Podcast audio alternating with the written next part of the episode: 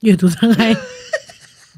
再一次，他念听众朋友的留言，但是念不出来。他看着手机，我也是惊呆了。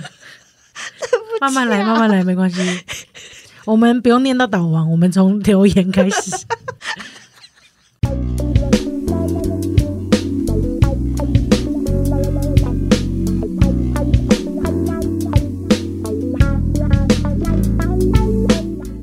刚刚在录夜配。是吗？首果果首首度录音，我首度录叶配的那个前面的广告词。对，首度录广告对吧？对啊，体验怎么样？嗯，我觉得广告人不好当哎、你现在知道钱难赚哦。超难赚的。国吃螺丝不知道吃几百个螺丝了。哎、而且吃螺丝的时候，我终于知道拍片的演员那个压力有多大。刚刚只有唐一个人在等我而已，你知道，拍片的话是整个剧组的人都在等我、哎，压力压力暴增。真的。好啦，你也吃饱了，我们就可以开始录了。吃饱螺丝，好，我我们应该蛮久没有聊到性别同性之间的主题了吧？有点久，因为中间有一段时间你就是聊纯恋爱，对，怎么样？然后后面有一段时间我们有来宾嘛，因为最近我们收到几个私讯，然后收到大家回馈的心情，想说，哎，那这件事情我们好像是可以这个再跟大家分享一下的，所以我们就想要来录一篇短篇集。因为我其实录完那个性别认同的那一集之后，陆陆续续大家都有回馈给我们他们的经验嘛。跟小故事，对所以我们今天就挑了几个大家诶，我们印象还蛮深刻的回复，然后想说来跟大家分享，顺便就继续鼓励一下正在性别认同、被性别认同所困扰的你所面临到的问题。然后，如果你听到这些故事，也希望可以帮助得到你们。有时候收到大家这些私讯，我会觉得很感人。我也觉得很感人呢、因为没有想到，其实蛮多人听完之后都很有共鸣。再加上大家已经没有人会再问我是男是女了 你是不是在那个你的那个？IG 里面的 link 里面直接附一个老涛到底是男生还是女生，直接点那个链接，大家就会知道了，就被被逼迫听完性别认同那一整集。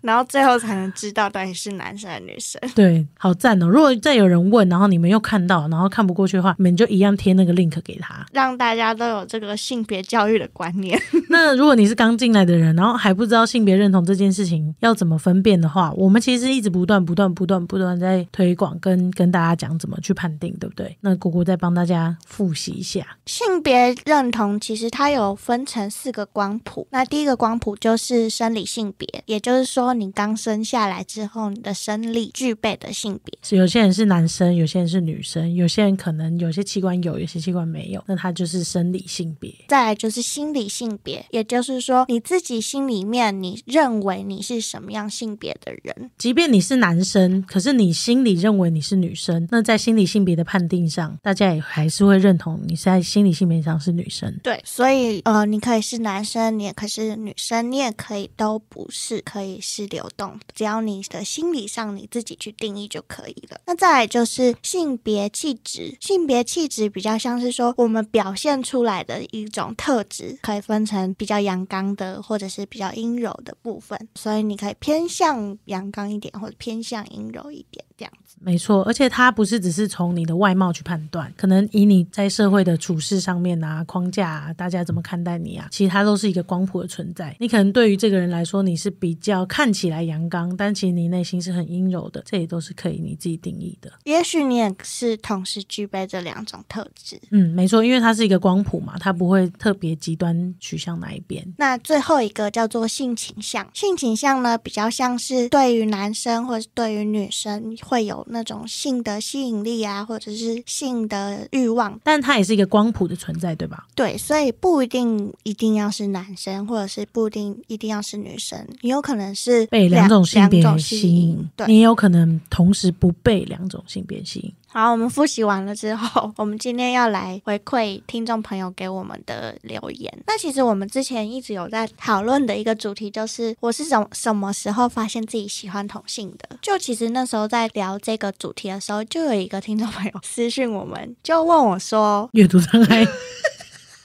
再一次，他念听众朋友的留言，但是念不出来，他看着手机，我也是惊呆了。慢慢来，慢慢来，没关系。我们不用念到导王，我们从留言开始。我笑死，哎呀，很可爱。反正那个听众朋友就问我说：“会崇拜同性，这算喜欢吗哦，应该是说这个问题通常都会在学生时期，或者是某一段你对自己的性倾向，或者是你的性别倾向比较迷惘的时候，会遇到跑出来的问题。嗯，那你是怎么想的？”？当然，第一个是区别同性跟异性嘛，第二个就是区别什么是崇拜，什么是喜欢。好像区别崇拜跟喜欢，这对我来说比较困难。但是他的困惑是区别同性还是异性比较困难嘛，对不对？对，所以那时候我就在想说，哎，对，那如果我对同性同性的那种崇拜感觉是吸引我的，没错。可是嗯就像我们刚刚聊到一样，那他到底是哪一个地方吸引我？他是外表特质，或者是他的性别气质吸引我，还是他这个人本身的性别对我来说是有性吸引力的？嗯，或者是我可能会想要去抱他，或者是我会想要亲他冲动，这样子。懂理解。你的意思是说，从他到底是哪里吸引你去判断？哎，你对他的喜欢是止于崇拜，还是是有更深一步的喜欢？对，了解。我其实想法跟你差不多哎、我、嗯不过我最大的看法还是，我觉得你自己先厘清刚刚我们讲的那四种，更可以判断这件事情。就是比如说，你已经厘清你的生理性别、你的心理性别，还有你的性别气质，因为你会产生困惑，绝对是因为前三者的框架让你你觉得不可能，第四个性倾向不可能，我我不太可能喜欢这个人，或者是我会吗？你才会产生疑惑。那你前三个先定义出来，对方的前三个你也定义出来，那你会觉得疑惑，是因为这三个在社会框架之上是对不上的，所以你第四个会产生疑惑。可是你对到第四个的时候，也就是性倾向的时候，你会去发现你自己对他的感觉，就像果果刚刚说的，原来在性倾向这部分，他对我是有点吸引力的，那他就可能不仅止于是崇拜了，就发现你可能有点在性别倾向上面是有点喜欢，就是异性或同性的，就是你可以去发现这件事情。但如果你在性倾向的部分发现，哎，不是我特别抗拒，但我好像这次没有真的喜欢，那我可能就是喜欢前三种。就其实我觉得这判定很简单诶、就是大家一定有都会有迷惘的时候，嗯，因为就像有人发现，哎，这个青梅竹马好像也没有到很喜欢，我那个是喜欢吗？就有一天那青梅竹马交男友或女友的时候，你才哐当嗡，脑袋一阵嗡，才发现啊，原来就是喜欢欢，对。我在意他。对啊，所以你有试过没试过，其实都不知道，嗯就是没有事件发生的时候，你都不会知道，嗯也没办法，我们也没办法直接定义这题，但确实是有方法。在我的观点里面，爱跟喜欢是有很基础、很基础的东西。你会发现，哎，它是爱还是是喜欢？那个感受上，你就可以慢慢去感受。但是像迷恋啊、崇拜啊，对我来说有点像调味料。就是假设爱跟喜欢是鸡排好了，或牛排或猪排基地的东西，但是我觉得迷恋或者是崇拜。或者是带有一点恨意的喜欢，就是它都是那个东西的调味料。你的意思就是说，它可以帮助这个爱或这种喜欢有更不一样的层次对，的意思吗？对对对对哦，对，但是他基本上还是还是爱跟喜欢发展出来的，我自己的感受啦，嗯不知道大家这样可不可以更厘清这个感觉一点？嗯就是说，哎，我发现我是喜欢这个人，但是我的喜欢不是代表说我一定要跟他发生什么事情，而是我喜欢他的感觉、m a y b e 是他讲话比较阳刚，或者是比较阴柔，或者是他有一些性别气质特别吸引你。我喜欢他的肉体，哇，嗯那嗯这你就很明确知道是因为性倾向所影响。所以我觉得找出那个主持喜欢，那后面你可以接得出来的那个名词，就是可以回头去比对你刚刚那四个光谱里面的东西。那接下来要分享这个故事呢，他是一位我们的听众朋友然后，他在听完我们对于身边的朋友出柜的那一集之后，他也私讯我们，然后分享了他自己的故事。那我接下来就念他写的这段文字，这样子。听完上星期 podcast 的我，一直想要分享一个我自己的故事。我从国中就有发现自己喜欢男，但因为在花莲，然后又没有接触网络，所以就也没多研究这方面的讯息。大学开始呢，就会有一些同学拱我跟其他女生在一起告白之类的。我也有尝试努力，但是最后都被拒绝了。（括号其实也算松一口气。）其中有一个女生，在我被她拒绝之后，我跟我一个很要好的室友说，隔没几天他们就在一起了。但因为我们还是在同一群，所以都还是一起生活。租房子也租在附近。后来他们毕业有分合一次，最后还是分开了。我跟那个室友现在都有同性的另一半，所以我真的觉得那时候很不可思议。我们都为了环境而去努力，要喜欢异性，但对那些异性说真的很不好意思。然后我跟那个室友还是非常要好，两队也会一起出去玩。嗯，我我先理清一下这故事哈。好，这故事是说他因为被大家拱，所以他就有跟一些女生告白这样子，然后被拒绝了，但他松了一口气这样子。对哦，然后他跟那个告白的女生，没想到最后跟他的室友在一起，然后他室友也是一个女生，所以他们一起最后就一起 double dating，、就是男男男男女女女这样子哦，蛮酷的，这故事还蛮酷的。真的好，首先很恭喜他们，真是找到自己喜欢的东西，然后就会活得很快乐。这样子真的，虽然前面他想说很抱歉对那些异性，但是其实又谁不是在寻找自己喜欢的人当中的人海里呢？当然还是透过不断的尝试，然后再一次确认自己喜欢的到底是什么。他分享这个故事，让我会觉得他可能鼓励到可以把这个故事分享给很多现在正在这样子假装自己好像还喜欢什么，或者是懵懂不知道自己还喜欢什么的人。嗯，就是你当你被拒绝一两次之后，你发现你有那个松了一口气的讯号出现，你好像就可以想一下哦，为什么会有这个讯对，号？我为什么会松一口气？我是不想跟别人在一起，还是我是不想跟这个性别的人在一起？还是我是不想跟他在一起？告白啊？哎先告告看。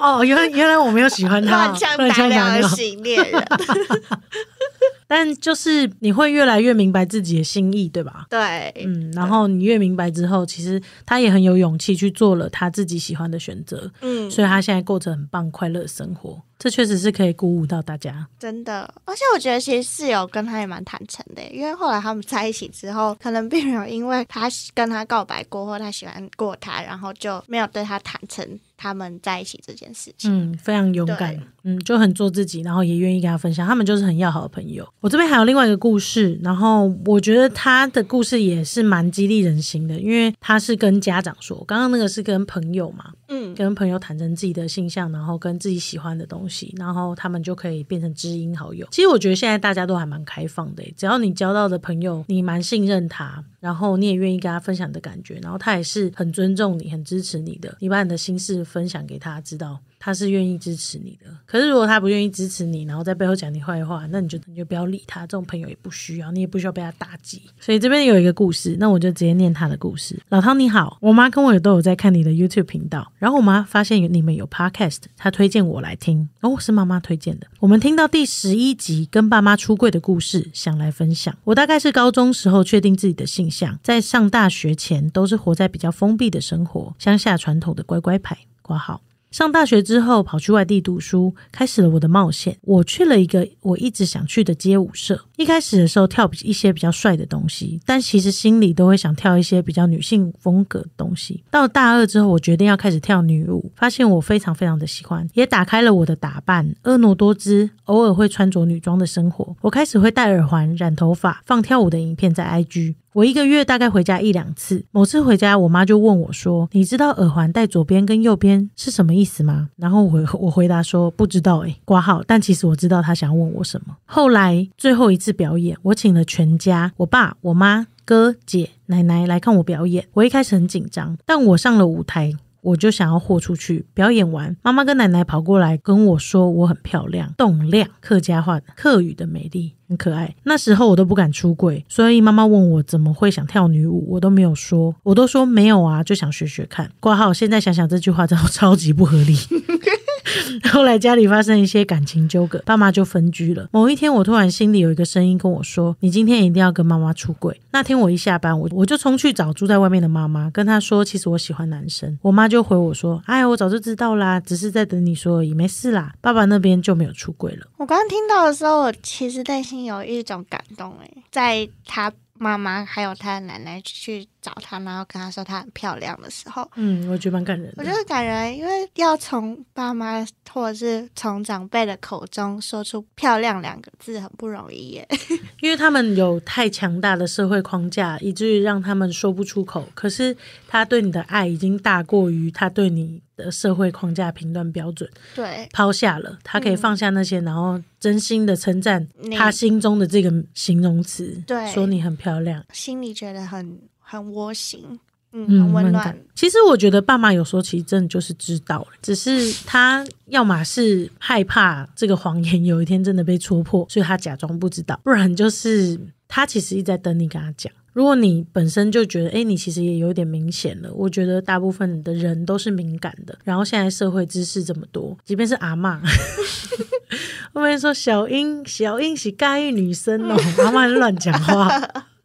即便是阿妈，我认为他也都知道这些事情。嗯。嗯，只是他愿不愿意去接纳或戳破这个谎言，嗯，或者是接纳这个等你跟他讲的事情，这样子，真的，对吧？对，人本来就是一个不断追寻自我的过程，嗯。然后他不断追寻自我之余，他也愿意跟他爱的人分享，嗯，然后很有勇气的去表现自己出来，然后再从慢慢从社群啊，反而是那些陌生人最容易接纳最真实的你自己。真的，然后等你都接纳你自己之后，你再分享给你的家人知道。那他支不支持你，其实都不是最重要的，他们可能早就知道了。嗯，但是你愿意跟他们分享这个心情，他们是可以感受到的。可能另一部分他妈妈给他的环境或氛围也是很敞开的吧，让他可能有这样的心理准备了，然后可以跟他妈妈讲之类的。其实真的没有什么时间讲是最好的。你这辈子不讲，其实我有时候也觉得没有关系，那是你的决定。真的，嗯，因为你你一定也感受到了某些气氛，或者是某些状况，让你自己不愿意把你自己全部交给那个环境。对对对，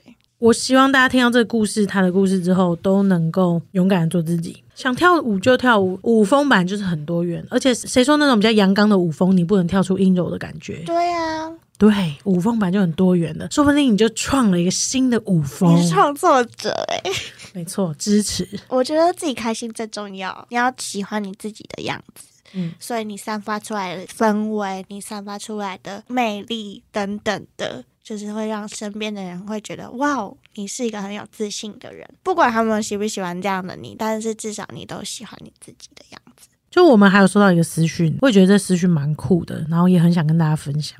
他说：“不知道唐根果有没有听过‘性单恋’这个词？这个词困扰他们大概五年以上了。那你有听过什么叫性单恋吗？呃，我之前有在网络上稍微理解过这个词汇，但是我对这样性单恋者的族群并没有很深入的了解。但就我大概的认知，就是说，呃，可能性单恋者在喜欢一个人的过程当中，他很喜欢对方，然后他可以持续的喜欢对方。可是当他感觉到，或者是当对方也喜欢他的时候，跟他告白的时候，他反而就不喜欢这个人了，然后他就会停止喜欢这个人，甚至可能感觉到不舒服，或者是呃厌恶呃厌恶，或者是觉得恶心。那这个故事呢，就是他们跟我们分享，就是他说，大概在五年前追过不同校、不同系的学长。刚开始我是非常直接而且主动的，问他有没有女朋友，就是想要让他知道我对他有兴趣。我想他应该对我非常印象深刻。之后我找到他的 IG，我们就互相追踪。没想到他追踪我没几天之后，就经常回我的现实动态。我们也一直都有在聊天。大概这个状态持续三个月之后，他开始说会想我，我当下没有很开心，但我还是会回他，我也是。之后竟然开始叫我宝贝，我整个人就开始不对劲，非常反感而且厌恶。当下我已经不知道我是怎么了，那时候还不认识性单恋，也不知道我们自己就是。我逃避了快三周，在学院遇到他就躲开他，讯息不读不回，不然就是超级敷衍。最后给他的理由是：哦，我不想喜欢你了。天呐，超伤人！如果我自己遇到这种人，我应该觉得他是渣。整段过程我都是非常认真的。他主动找我的时候，我也非常心动。但就是在他表明心意之后，我就逃开了。会发现“性单恋”这个词是某天在 d 卡上面看到一个女生在感情版发文，症状跟我一模一样。她追了三年的学长，结果在学长提出交往的时候就拒绝了。下面的留言都是典型的性单恋。上网查之后，才有种过敏多年终于找到过敏源的感觉。性单恋是在追这个学长才开始出现的。以前我交往过两任男朋友，都不会有这种情况。我觉得现在的我不太敢主动了，也不太想去认识异性，遇到自己的菜也只会多看两眼。我真的很怕主动追求又会发生一样的事情，伤害到别人。目前要迈向单身第六年了，可是现阶段的大困扰。之前有一集说，如果逃避型人格是猫，加上焦虑型是狗，那我觉得就是在说。单性恋呢，想知道你们的看法？拜托唐一语道破，也顺便想问一点，那个学长到现在都还没有交女朋友，而且发事发两年间常常转发一些语录，给一些很沉重的话，像是给足这么多希望，却是大梦一场。希望你真的已经长大，别再说那些伤人的话了。我常常觉得都是在跟我说的，目前都留在动态精选，感觉一整个精选都是他的心声。我说了那句话之后，我们就没有什么联络了，目前也不会再见面了。就是总觉得找到原因，应该让他知道，希望他不要觉得是他自己的问题。我应该跟他说吗？其实性单恋在医学上面，或者是呃在心理学上面，并不是一个正式的专有名词，对不对？嗯，它算是一个新被大发家现的正式的族群，对。没错，这或许跟小时候我们之前提过那个依附理论是不是有点关系啊？他有点混乱在这之中，或者是他的小时候得到被照顾者给他的爱不太一样，所以让他产生这种抗拒。嗯，有一派的解释是这样子，就是说，其实性单恋者有可能比较像是混乱型依附的角色。嗯那么复习一下依附关系有四种嘛，一种是安全型依附，就是他很可以很正常、很稳定的跟别人建立关系。大尊佛像，对，还有一种叫做焦虑型依附，它就是像狗狗一样，它很渴望从对方身上可以感受到很爱他，或者是被爱、被照顾，或者是被保护的感觉，很焦虑很焦虑。那一种是逃避型依附，逃避型依附就比较像猫的个性，就是你靠近它的时候，它可能不一定有太多表态，但它心里可能是喜欢的。可是当冷高冷，高冷高冷，但是你太靠近它的时候，它就想逃了。就是如果它你跟它过度亲密的话，它好像也会不太舒服这样子。那第四种就是混乱型，混乱型就是又像猫猫又像狗狗，意思就是当它没有它没有亲密的连接的时候，它会渴望亲密；可是当它有亲密的时候，它反而会逃避亲密。就是混乱型的。然后有一些有一派的人说法是说，性单恋者其实比较像是混乱型依附的类型，也就是说他在喜欢一个人过程当中，他可能有一些渴望或者是他想追求的东西，但是当他得知别人喜欢他的时候，他就会像猫咪一样逃跑。我其实听完他的故事之后，我其实感受到的是他其实很自责哎、嗯，感觉上他非常自责，就是这也好像不是他希望发生的事情，他也很无助，然后不知道该怎么办，而且他其实害怕伤害人的这这件事情，让他不敢再跟别人交往，嗯或者是进入一段新的关系。嗯，听起来很难过。但是他说叫我一语道破、欸，其实我有回回复他的私讯啦，嗯，就是我有跟他说，希望我回他的私讯，他就不要，他不会不爱我们了，希望没有冒犯到他。但确实他就没有再理我们但没关系，我觉得他有得到他想要的东西嗯比较重要。对对对，那我对于这件事情的看法，其实其实我觉得人真的一语道破的说法。就人真的不用急着定义自己，嗯，就是你是什么样子的状态，你可能会因为一个重大事件而改变你自己。那你什么时候又会知道？哦，说不定我会再遇到一个重大事件，又改变自己了。你可能被前一个男朋友伤得很深，所以你变成喜欢女生了。那你有可能被这女生伤得很深，结果最后你是一个双性恋，或甚或是你不想定义，你是一个性别流动者，这都有可能。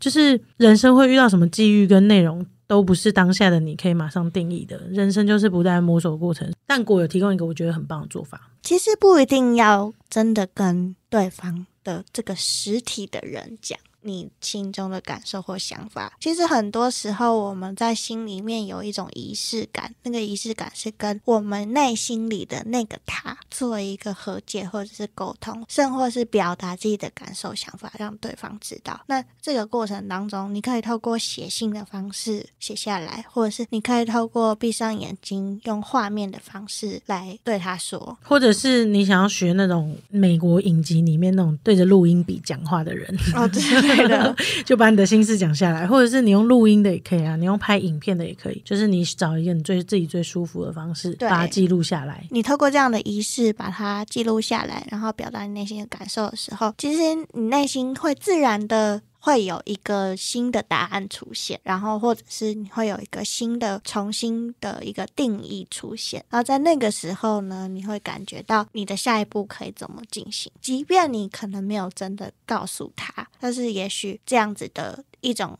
方式的告诉，就会让你自己心里面好过一点。嗯，这个方法适用于全部诶、就是比如说你今天真的很想要告诉你爸妈，可是碍于事实的情况之下，你不想要告诉他们，或者是不知道怎么告诉他们，你可以试着写下来或录音下来、录影下来，剪一个影片也可以，但你不需要真的给他们，这就是一个你做完这件事情给你的一个疗愈的过程。对，但你想给他们也很棒，就嗯你就做了一个素材，嗯嗯，对然后。等到哪一天当一个时空胶囊送给他们，嗯，也是可以的。这几个故事我都觉得蛮有趣的欸，不知道大家还有没有什么有趣的故事？我觉得听到这些故事，有时候听到别人的故事，你就会反思自己，然后就会觉得，哎、我好像不是只有我在做这件事情，是大家都在这个事情，然后大家也都在这样子的过程混乱的过程之中找到自己。然后，如果你愿意把故事分享出来，那其实也是一个很疗愈的事。真的，就是你把你自己的故事用讲的方式、说的方式、写的方式弄出来，然后你也在通真你自己，跟找到自信。嗯嗯，然后不急着定义自己，因为嗯。毕竟自己一直以来都是流动的，每一个当下、每一个状态、每一个阶段、每个时期都会长得不一样。没错，如果有一天我爸说他喜欢男生，我也会热情的接纳他。没错，嗯，那我们就下次见喽，拜。拜拜